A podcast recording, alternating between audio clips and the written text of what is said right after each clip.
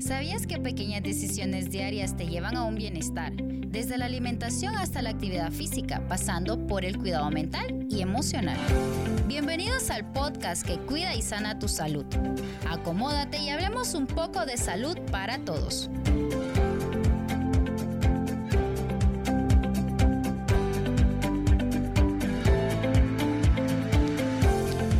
Hola, bienvenidos a una nueva edición de Salud para Todos, el espacio donde exploramos temas cruciales sobre salud integral, abordado desde la visión de expertos de salud de nuestra queridísima Universidad Nacional Autónoma de Honduras.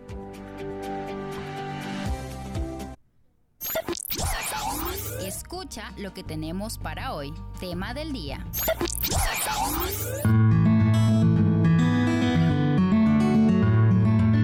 Hola, bienvenidos al podcast donde exploramos temas de bienestar, medicina preventiva, hábitos saludables para mejorar la calidad de vida. Soy Carlos Alvarenga, tu anfitrión y guía en este viaje hacia una vida más saludable y plena. En el tema del día hablaremos de las caries en la infancia temprana o de la primera infancia. Las caries dental es considerada como un problema de salud pública en países en vías de desarrollo como lo es el caso de Honduras, en donde la falta de programas de prevención enfocados a comunidades de bajos recursos económicos ha llevado a altos índices de caries a este tipo de población. El último informe del año 2022 muestra que casi la mitad de la población mundial, es decir, 45% de 3.5 millones de personas, padecen de enfermedades bucodentales y que 3 de cada 4 personas afectadas viven en países de ingreso bajo y mediano. Hoy hablaremos del impacto de las caries en los niños. Eh, para hablar de este tema nos acompaña pues la doctora Giovanna Giannini, docente de la carrera de odontología de la Universidad Nacional Autónoma de Honduras, con estudios de posgrado en orto, ortodontopediatría en México y con más de 20 años de, de experiencia en salud dental para niños. Bienvenida a este programa de Salud para Todos, doctora Yanini. Muchísimas gracias, un placer estar aquí. Bien, eh, antes de, hablar sobre este tema, nos gustaría que nos explicara el origen de las caries en la infancia temprana. Yo sé que hay como una variación en cómo la terminología, entonces que nos aclare qué es esto. La caries de la infancia temprana eh, ha tenido referencias desde hace eh, más de 200 años. Hay referencias escritas sobre diferentes autores y generalmente se identificaban por lesiones muy agresivas en los dientes frontales de los niños. Pero esto eh, se asociaba a la ingesta de biberón por eso en mucho tiempo se denominó caries de biberón o síndrome de biberón. Actualmente ya el nombre ha cambiado, a pesar de que hay una asociación directa con la alimentación por biberón, más que todo nocturna, ahora se denomina universalmente caries de la infancia temprana. Afecta a los niños menores de 5 años y puede afectar desde la erupción de los primeros dientes. Es decir, que el término se ha ido variando por las características que se puedan dar en este caso, ¿verdad? Eh, y, más que todo nos gustaría también hablar sobre eh, estos factores de riesgo que se pueden encontrar en este tipo de, de caries. El factor desencadenante más común para este tipo de caries es la ingesta de biberón, ¿sí? Eh, cuando un bebé se duerme lactando o se duerme con biberón, hay una diferencia cuando no tiene dientes a cuando ya tiene dientes. Es decir, que no deberemos procurar no eh, darle al bebé eh, un pepe para dormirse o ¿Cuál sería la consideración en este caso? Esa es la indicación más importante, sin embargo hay diferentes factores de riesgo. Hablamos de factores hereditarios, no que si los dientes son buenos o no son buenos dientes con los que nace el niño, sino que hablamos del pH salival. Un pH demasiado ácido es un niño que tiene mayor riesgo de presentar caries, un pH alcalino lo podemos considerar como una autodefensa en nuestra saliva. Es por eso que hay personas que pueden decir, pero mi bebé tomó biberón hasta los cuatro años y nunca tuvo problemas, así como hay niños que desde los dos añitos ya tienen pérdida total de De ahí la importancia de un cierto tipo de control, digamos, eh, con un... Eh, odontólogo especialista en la materia para que vaya llevando un control en, este caso, ¿verdad? Con los bebés. Claro, es importantísimo eh, desde que el bebé tiene sus primeros dientes, una visita al odontopediatra. Revisamos no solo lo que es los dientes y vamos detectando los primeros signos de lo que puede ser la caries de biberón, sino que asimismo orientamos a los padres, eh, eh, les explicamos todos los métodos preventivos importantes. La caries eh, de primera infancia desencadenada por el biberón se da más que todo porque todos tenemos bacterias en nuestra boca, que ese es su hábitat natural. Esas bacterias hay que tenerlas en control. Entonces, em, cuando ya el niño empieza a comer, cuando ya tiene sus, comidas sólidas, cuando ya no necesita solamente la leche, debemos nosotros equilibrar y poner horarios a esas alimentaciones con biberón. Eso es importante porque esas bacterias reconocen eh, inclusive la leche del biberón como eh, un alimento. Ese alimento lo metabolizan y como seres vivos microscópicos lo que hacen es desechar ácidos en nuestra boca. Esos ácidos son los que van consumiendo o, deshaciendo el esmalte dentario, que es el tejido mineral más duro de nuestro cuerpo. Y aún así eh, no es infalible, o sea, ante los ácidos, eh, las personas generalmente notan como que el diente del niño se va como como deshaciendo, ¿sí? Eso es lo que comúnmente comentan. Y en el caso, digamos, eh, específico también del tema de la alimentación, mencionaba también uno de los factores de riesgo, eh, alimentos que tengan mucho azúcar o un contenido de azúcar. En este caso, ¿qué deberíamos de considerar, digamos, para una alimentación para, para un lactante? Es importantísimo, principalmente cuidamos la vía de administración del biberón, ¿sí?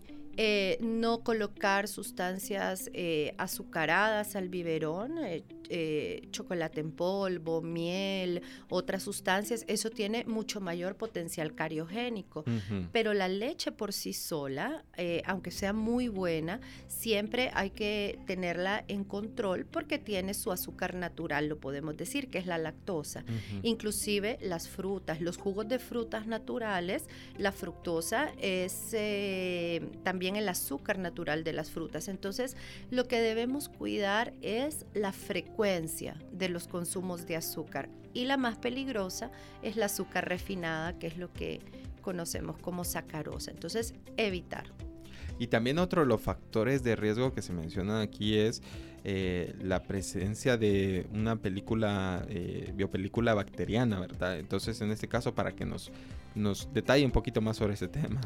Cuando esas bacterias que están presentes en nuestra boca, eh, cuando nosotros no tenemos hábitos de higiene correctos, cuando no cepillamos bien los dientes, esas bacterias se van acumulando en las estructuras dentarias. Entonces se va, se va formando una película mm, espesa compuesta eh, por varios componentes, principalmente bacterias. Entonces a eso llamamos biopelícula y esas son las bacterias que están adheridas al diente que van eh, desechando esos ácidos y van desmineralizando.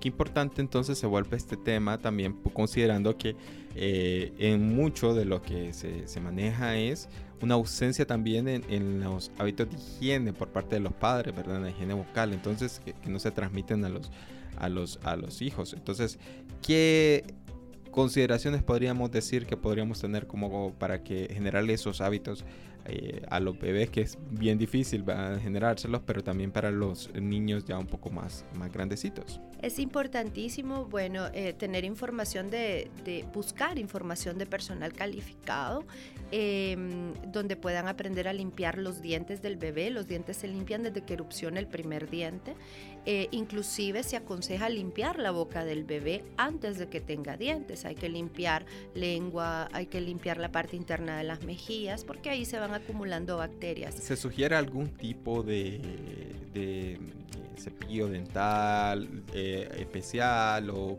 o, cuáles serían las consideraciones, digamos, en, digamos para niños de para bebés de 18 ya que atienden por los dientes y para otros niños que ya están mucho más grandecitos. ¿Cómo se, se lleva ese tema? Ok, cuando el bebé todavía no tiene dientes, em, hay algunos cepillitos de silicona, con cerdas de silicona o en forma de dedo, con que se puede limpiar la lengua, eh, las mejillas, pero cuando un bebé ya tiene sus primeros dientes hay que utilizar cepillo con cerdas.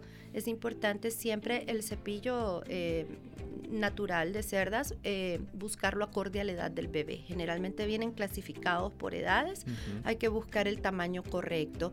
Eh, ya los nuevos parámetros eh, en odontopediatría nos dice que un bebé puede utilizar pasta con flúor. Sin embargo, esa... Y en el caso considerarse que se la... porque como a veces no tiene un dominio tanto de su... de de, su boca y se puede entrar eso, ¿qué, consideraciones se puede dar? Como ¿Qué tipo de pasta de dientes sería lo más recomendado para eso? Sí, bueno, ahora se maneja ya con evidencia científica totalmente que los deben empezar a utilizar pasta florada desde los primeros dientes eh, y todavía con una cantidad de mil partes de flúor de pasta.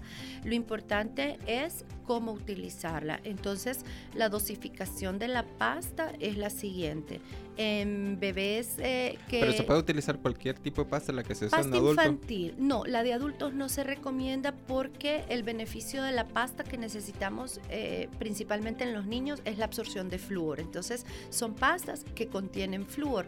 Las de adultos ya contienen otro tipo de antibacteriales y de otros agentes que... Eh, eh, no conviene tanto en los bebés. En los bebés lo que necesitamos es pasta con flúor. Entonces, la cantidad de pasta debe ser en bebés eh, desde los primeros dientes hasta los dos años de edad, aproximadamente medio grano de arroz cocido. Esa es la cantidad de pasta que vamos a colocar en el cepillo. Pasta em, infantil de mil partes de flúor. En un cepillo de dientes. Sí, al tener dos, de dos a tres años el bebé, a un grano de arroz cocido y a los tres añitos como una pequeña bolita con lo que usted me mencionaba, la seguridad para que el niño no trague ese flúor en exceso, lo importante es no mojar la pasta, no mojar el cepillo. Esos son hábitos que a veces nos pasamos de generación en generación o nos enseñan a cepillar de esa forma. No hay que mojar la pasta, no hay que mojar el cepillo. Al mojarla, em, interferimos la absorción del flúor, entonces ya no tiene eh, sentido y provocamos que el niño trague. Y otra cosa importante es buscar cremas dentales, no eh, pasta dental eh, con detergente. Entonces hay algunas marcas de pastas dentales que no hacen espuma, que es relativamente una crema dental. Y el paso más importante del por qué se utiliza pasta con flúor desde el momento es que no hay que enjuagar al niño con agua, simplemente enseñarle a escupir o con una toallita eh, secarle el exceso de pasta si es muy pequeño el niño. Entonces, bajo esos parámetros hay toda la seguridad. que hay que hacerla como una actividad eh, familiar también para que el niño o la niña pues tenga esa, ese sentimiento de que es, como algo que sí tiene que hacer siempre, todos los días. ¿verdad? Es correcto, es un hábito que se va formando poco a poco y los niños aprenden por imitación. Entonces es importante hacerlo con ellos. Al igual en los primeros dos añitos no es fácil cepillar la boca de un bebé porque todavía están en esa fase oral de desarrollo donde ellos sienten eh, que invadimos al tener algo en su boca que se invade su centro de seguridad o de confort. Entonces es difícil, pero aún así, aunque llore, etcétera, hay que, hay que cepillar los dientes. Y ahora pues hay muchos elementos como canciones, como videos, donde se puede hacer un poquito más ameno, pero no dejarlo de hacer solamente porque nos digan es que el bebé llora. Hay que hacerlo. Y, y a cuanto a nivel socioeconómico, yo sé que hay muchas familias que pues por los ingresos que se puedan tener, no pueden considerar pues eh, hacer las compras eh, necesarias y importantes que se tienen que hacer. ¿Qué consideraciones podríamos darle a esas familias? Aún así podemos prevenir, ¿sí? Es importante, eh, lo que remueve las bacterias de los dientes es realmente el cepillado, es la remoción mecánica. Si no tenemos el ingreso para tener una pasta de dientes, no pasa nada, removamos, removamos. Si no tenemos un cepillo con una toallita, con algo que sea áspero, pero hay que remover esa biopelícula bacteriana. El flúor es un elemento de prevención adicional eh, que es ideal, pero lo más importante es la remoción de, esas bacterias. ¿Cuántas veces tenemos que hacerlo al día? Dos a tres veces al día. Y es ahí cuando debemos cuidar la frecuencia de alimentación y los biberones, porque si hacemos higienización de la boca y de los dientes dos veces al día, pero estamos teniendo ingestas de 8 a 10 veces al día, muchas veces nos va a causar un desequilibrio y ese factor eh, también nos puede provocar caries. ¿Qué pasa con el biberón? Que muchas veces el bebé todavía necesita el biberón para dormirse, entonces aunque le cepillen los dientes primero, pero luego le dan biberón y adicional otros biberones en la noche, entonces es ahí donde se está produciendo los ácidos aunque le laven los dientes. Y otra pregunta esencial en este caso es, ¿cómo se ven las primeras caries tempranas? El primer signo de alerta que muchas veces no es perceptible por los papás es una mancha blanca cerca de la encía de los dientes frontales. Entonces es el primer signo de alerta. Luego eso va evolucionando y esa lesión blanca se va haciendo una cavidad y se va pigmentando de color cafecito, de color negro. Entonces empiezan otras partes del diente también a lesionarse. A cierto grado va a pasar una fractura o un, eh, un descascaramiento del esmalte poco a poco y se hace una fractura de la coronita del diente. Es ahí donde los papás popularmente dicen es que nació con malos dientes pero eh, es debido a esos ácidos que se están produciendo en la boca.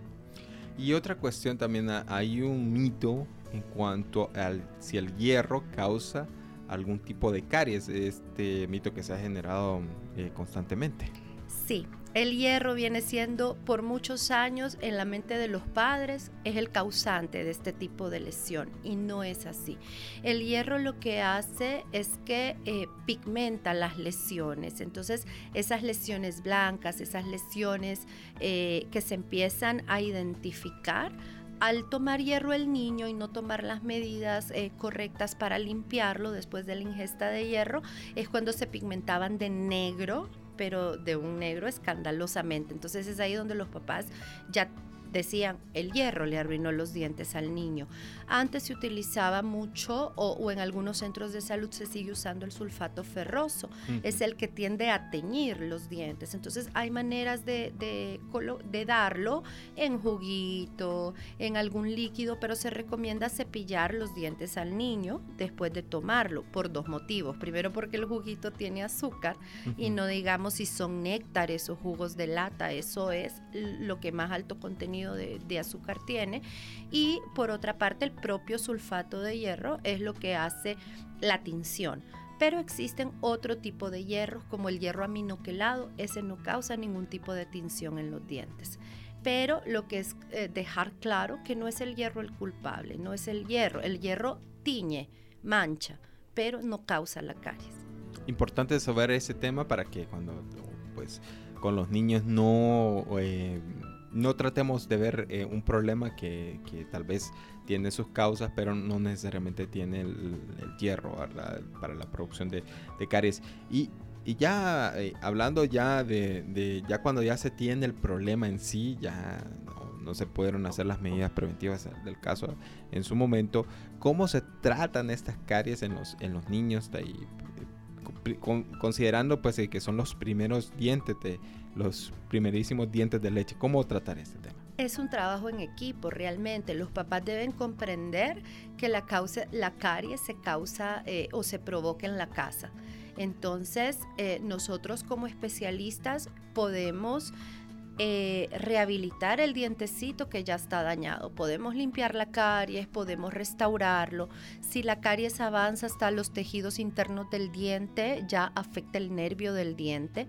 Eh, el niño presenta dolor, el niño tiene sensibilidad, el niño puede tener inflamación, puede tener infecciones. Entonces eh, hacemos los tratamientos correspondientes dentro del nervio de, los dientes y tratamos de de que el niño eh, estéticamente se vea bien y que sus dientes estén funcionalmente bien. Sin embargo, el problema se, originó en casa y se debe de tener en casa. ¿Y cómo lo hacemos? Concientizando a los padres en todos esos factores. La higiene, el uso de pasta con flúor, Em, el uso de controlar el biberón, eso es la base de todo. El biberón no es el que tiene la culpa en sí como tal, es la frecuencia de la alimentación con el biberón, porque el, ni, el bebé se acomoda a succionar. Muchas veces lo que el bebé quiere es succionar porque es parte de su desarrollo en los dos primeros añitos y eso lo relaja. Entonces, eh, claro, él desde, desde sus primeros meses de vida, él se acostumbra, se forma un hábito de que la succión debe ser la, la, lechita.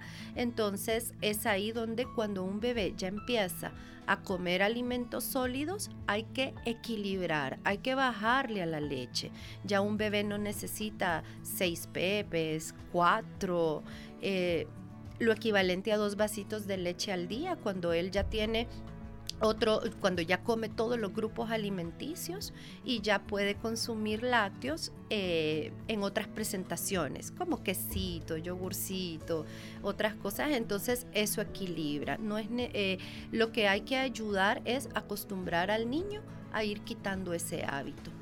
Bueno, gracias doctora. Eh, me gustaría que pasáramos entonces a esa sección que tenemos en este podcast que es Ten Presente, que es pues la sección que resumimos un poco los detalles de esta entrevista.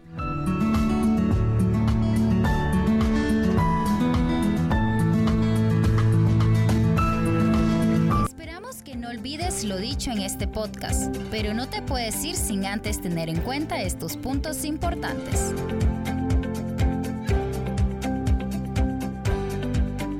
Bueno, para finalizar, doctora Giovanna eh, nos gustaría que nos brinde los puntos más importantes al momento de prevenir y tratar las caries en los niños. Lo principal es la limpieza en casa, eh, dos veces al día, si es posible el uso de pasta florada, utilizarla con las indicaciones que se dio. Eh, visite centros de salud, puede visitar las clínicas de la Facultad de Odontología, pedir información. Aquí en Ciudad Universitaria. Aquí en Ciudad Universitaria pueden, em, eh, el primer signo de alarma son esas manchitas blancas. una carie se puede curar mientras no tenga cavidad. Una vez que tiene cavidad, ya es el odontólogo el que tiene que, realizar el tratamiento. Entonces, entre más temprano podamos detectar eh, una caries, eh, darle solución, darle tratamiento, porque afecta la calidad de vida del bebé y también de los niños, también, ¿verdad? Como las consideraciones también en este caso.